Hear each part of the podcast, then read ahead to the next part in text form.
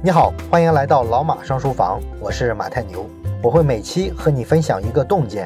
如果想听更多内容，欢迎关注老马上书房的微信小程序。最近呢，有咱们的听众朋友问了我一个问题，他说呢，他自己啊是做广告行业的，那么他问我怎么才能快速的提高自己做广告创意的能力啊？因为我之前讲过几本跟广告有关的书嘛，所以呢，这位朋友啊就认为我在这些方面很厉害。所以呢，想向我请教一下，这个呢肯定就是一个误会哈。看过一些这方面的书，不代表说我在这方面的实践上是特别有经验的人。不过呢，既然咱们的用户朋友啊都问到这儿了，那么按照我的脾气秉性呢，不懂的东西啊肯定是要去查查的。我呢不是个多厉害的专家，但是呢，我是一个相对来说还比较负责任的知识搬运工，所以呢，我就把查到的一些有意思的东西呢，在这里呢也是拿出来分享一下。希望对提升大家的创意啊有一些启发。那么我记得我大学毕业的那会儿啊，当时不是找工作吗？我们系的那些同学，凡是没有太多的干货的啊，比方说没拿过什么奖学金啊，也没有太多的实习经历啊，这类人啊，大都在找工作写简历的时候，自我评价的那一栏里啊，通常会写这么一句：我这个人特别有想法，擅长创意策划。啊，我不知道现在的孩子还是不是这样，还写不写这样的描述啊？但是呢，这句话呢，就反映出大部分人啊对于创意的理解，似乎呢，创意这个东西呢是人的本性啊，谁不会呢？这是与生俱来的，不需要经过专业的学习和训练就能自动的掌握。而且呢，咱们很多人啊，可能都接触过一些小的广告公司啊，你发现呢，他们想一个策划，想一个创意的时候啊。好像也就是做做头脑风暴啊，一堆人呢聚在一块儿提一提想法，然后呢相互启发一下，思维发散一下，然后就结了。你看这有啥呀？是不是？所以说呢，不学无术，但是平常呢比较爱空想的学生啊，也敢大言不惭的说，我是个有想法、有创意的人。这事儿的背后呢是这么一个思考。那么创意这事儿，难道说真的是个特别主观、没法言说的东西吗？难道说创意就真的只能靠拍脑袋、靠漫无边际的想象吗？它就没有点规律啊，没有点套路吗？好多人的第一反应是说，那肯定没有，因为真正一流的想象力、一流的创造力，跟这个套路啊、框架这些东西啊，应该天生就是矛盾的。只有那些天马行空的想象力和难以言表的灵感啊，甚至是所谓的天赋，才能创造出想象力。不过呢，实际上啊，即便是最一流的想象力，绝大多数的时候呢，可能也是遵循规则的产物啊，是大量学习的结果，而不是漫无方向的发散头脑风暴啊。这么说呢，不是我的看法，而是一本顶级的营销学术期刊，叫做《Marketing Science》，中文名呢是《营销科学》啊。这上面呢有一篇研究显示呢。说百分之八十九的优秀获奖创意广告，实际上啊是来自于六个创意的模板，而没获过奖的那些广告，只有百分之二点五使用了这六个模板。这就说明什么呢？所谓的这个一流创意啊，也就是获过奖的这些广告，可不是什么广告白领们拍脑袋找灵感的产物，而是像工业流水线一样，人家呢是按照既定的路径。像生产产品一样给它生产出来的，所以这句话翻译成人话就是：创意这个东西啊是有规律、有套路、有迹可循的。你通过刻意练习呢，完全可以熟练掌握。它跟天赋啥的可是没有什么关系的。那么这六个模板是啥呢？这六个模板呢，分别是形象类比、夸张卖点、展示后果、制造竞争、互动和调整维度。那拿到一个广告创意任务的时候呢，你从上面说的这六个模板出发，依次去思考一遍。一般来说啊，工作里要求的那种创意的难度啊，就足够应付得了了。那接下来呢，我就详细的说一下这六个模板，你看看对你的工作有没有用。第一个模板呢是形象类比啊，就是你要找到一个参照物，这个参照物呢可以形象的说明啊你这个产品的卖点，这个呢叫形象类比。咱们举个例子吧。比方说，有一个护肤品的品牌，那它可以怎么通过形象类比去做创意广告呢？首先呢，你得想想，你给你的产品想宣传一个什么核心卖点。那么我们假设说，我们宣传的这款护肤品，它的卖点主要是抗老化，帮助你呢永葆青春，是这么一个卖点。那么第二步呢，你再想想这个卖点啊，要怎么找到一个形象的参照物？那么抗老化、永葆青春这个点，实际上表达的是什么？就是说时间静止了。咱们不是经常说什么冻龄男神、冻龄女神之类的吗？就是说有些明星保养的很好，五十岁啊还跟二十多岁似的。冻龄的意思呢，就是时间在他们身上就跟静止了一样。所以呢，我们可以把抗老化、永葆青春形象的表达为时间静止。那什么意象和时间静止有关系啊？如果呢，你低头看一下你的手机屏幕，你会发现。这个播放暂停的按钮，其实呢就跟时间静止是非常有关系的。你一暂停就不再播放了嘛，就好像是这个时间的进度条就暂停了。那么暂停播放键长啥样呢？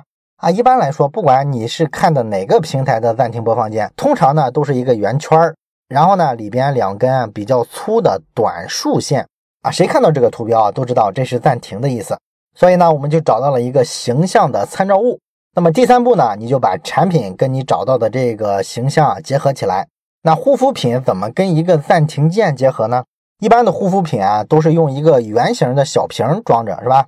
那么你把这个圆形小瓶啊盖子打开，里边呢就是直接的护肤品了。咱们知道，那一般的护肤品啊，你要是拿手指在上面画两道竖线，这个是能画出来的，是吧？那画两道竖线之后，你想想这个圆形的护肤品里边两道竖线，这是个什么形象？这不就是个暂停播放键吗？所以说这条创意广告它不就出来了吗？而且呢，这个还挺有内涵，是吧？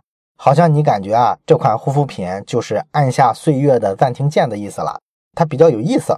那我不知道这样说出来之后，你能不能想象到那个效果啊？我建议你呢，打开咱们老马上书房的微信小程序，看看这里边的文稿。文稿里呢有这个广告的图示，你能清晰的看到，在这个化妆品上画两道竖杠是个什么效果。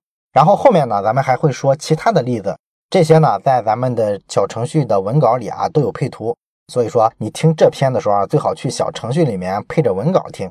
那么这个形象类比的办法呢，是所有的这六种广告创意模板里面实践中用的最多的一种，也是最容易出爆款的这么一个思路。所以说这个思路啊，你可以好好练习一下，是有助于提高你的创意的。那么第二个模板叫做夸张卖点。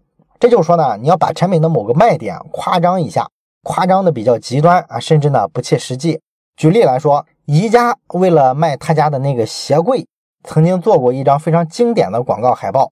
海报上面的画面呢，是一只帆布鞋被塞进了一只凉鞋里面，套在一块儿了啊。这个意思呢，就是说你没有鞋柜，你看为了省空间，你只能这么惨兮兮的去规制你的鞋子。这个呢，在文稿里面呢也有图片，你可以看一下。那么很明显啊，这就属于什么？属于极端的夸张了啊！因为很多人啊，实际上也是没有鞋柜的。但是你要说没有鞋柜啊，就把鞋子给它套起来，这个我们在现实生活中实际上也没见过，对吧？但是呢，就因为啊，他做的非常夸张啊，你看了这张海报呢，印象会非常深刻。再比如说吧，娃哈哈曾经出过一款柠檬味的饮料，那么为了表达啊，它这个饮料里面柠檬的味道非常新鲜。广告的海报上呢，就把一瓶饮料啊用刀拦腰给它切成两半儿那这个横切面呢，就展现出来的是切开的柠檬的样子。这个呢，也是一种卖点和效果的一种夸张。这是第二个模板。那么第三个模板呢，叫做展示后果啊。啥叫展示后果呢？就是说你要向消费者啊呈现出来使用了你的产品的后果是什么啊，以此呢来证明产品的效果很好。当然了，这里面也是有一定的夸张成分的啊。你比如说吧，杜蕾斯曾经为了突出他家的避孕套啊避孕的效果好，做过一张广告的海报。这个海报上呢是展示了一堆断臂残垣，这个意思是说啊，所有人都使用了杜蕾斯的避孕套，但是呢，避孕套啊避孕的效果太好了，导致呢人类没有后代，所以说人类文明衰落了啊。他讲了这么一个夸张的后果啊。还有一个美白的护肤品广告。它的这个广告海报上说呢，不要用我们的产品，否则啊，你会变得太白。你要出国办签证的时候啊，这个签证官啊会看着照片跟现实的你啊表示认不出来，觉得你不是一个人。哎，这也是一个例子。这个地方呢需要多说一句啊，你向消费者展示产品后果的时候啊，你会发现上面这俩例子啊，其实不是奔着好的方面在说的，不是说你这个产品啊怎么怎么好，创造了多棒的效果。你甚至啊，可以为了夸产品，故意的说一些导致的负面后果啊，像这个人类文明灭绝了呀，你签证不方便呀。这个呢，反而更能够强化消费者对于这个产品卖点的印象。这是第三个模板，说产品的后果。第四个模板呢，叫做竞争，就是说呢，把你的产品啊和一些其他产品进行对比和竞争，以突出你的产品的优势。当然了，这种竞争呢，通常啊不是在同类产品之间做比较，而是完全不同的产品。比方说耐克的球鞋广告，为了证明啊穿他们这个鞋啊跑得更快，让代言人 C 罗跟布加迪威龙跑车进行百米赛跑，结果呢，C 罗穿着这个耐克的鞋啊就跑赢了。这就是一个做竞争、做比较的这么一个应用。再比如说，有一款牛仔裤，为了突出表达他们这个裤子啊特别的结实，他在这个创意广告里面说呢，啊有一个人车子抛锚了，然后呢正巧路过了一辆拖车。但是这个拖车上呢没有拖车绳，那情急之下怎么解决呢？哎，他们就把牛仔裤脱下来，用牛仔裤拴上两个车，然后让拖车啊把那个有故障的车啊给它拖走了。这个背后呢，实际上就是有一种竞争对比的意思，是吧？说这个牛仔裤呢跟拖车绳一样的结实啊，能拖汽车。那么第五个模板呢是互动，互动的意思是说呢，让消费者啊根据广告的描述啊完成一个行动。啊，人如果配合完成了一个动作，那么对这个品牌的认知一般来说就会正面的多。我们举个例子，比如说有一款手表广告，他们呢做广告的时候啊，把公交车上咱们站在公交车上抬手扶着的那个拉手，给它换成了手表的样子啊，这样呢你在公交车上啊拉这个拉手的时候，为了保持平衡，这个手上呢看起来就跟戴了一块手表一样。这样呢，就有一种很互动的感觉啊！这个地方你最好看一眼文稿哈，这里边是比较清楚的。再比如说，丰田呢有款汽车海报是在杂志上做的，这个杂志的左右两页呢各有一只手，手里呢拿着一只杯子。这样呢，这个杂志的两页摊开的时候，你感觉呢这两只手拿着杯子啊在这儿碰杯，在干杯啊，这个互动感是非常强的，让人呢印象就非常深刻。这是咱们说的第五种互动。那么第六种模板呢，叫做调整维度。这个意思是什么呢？就是你要对产品啊进行时间、空间上的转换。比如说吧，你可以把一个东西啊复制好多件，然后重新的组合。像有些饮料品牌用了很多个易拉罐啊组成一个变形金刚啊，也有鞋子的品牌用无数个鞋印儿踩出了一个巨大的人的这么一个图像。这个呢都算调整维度。当然了，调整维度呢，你还可以啊进行分解。比方说，有一个摩托车的品牌，它把摩托车的所有的零件全部分解开，然后呢用这些零件作画，摆成了一个人的头像。这个呢也是让很多消费者印象非常深刻。当然了，你也可以啊改变时间的维度，比如说搞一下穿越啊，你让这个模特啊穿上古代的衣服，然后用一个现代的一个时尚的消费品。一般的消费者啊，看到往往就会因为这种反差印象非常深刻。好了，以上就是六个创意模板，这个呢是经过科学统计的结论啊，无数的广告同仁呢亲测有效。哎，你把这六个模板呢收好。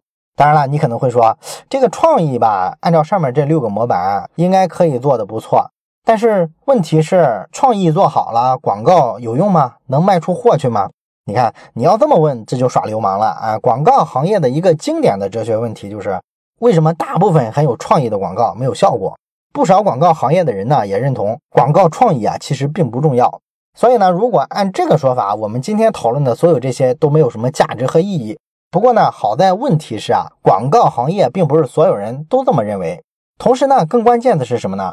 广告业的客户啊，就是所有的甲方，他们呢？在花钱做广告的时候啊，总是会要求你要给我想出点创意来。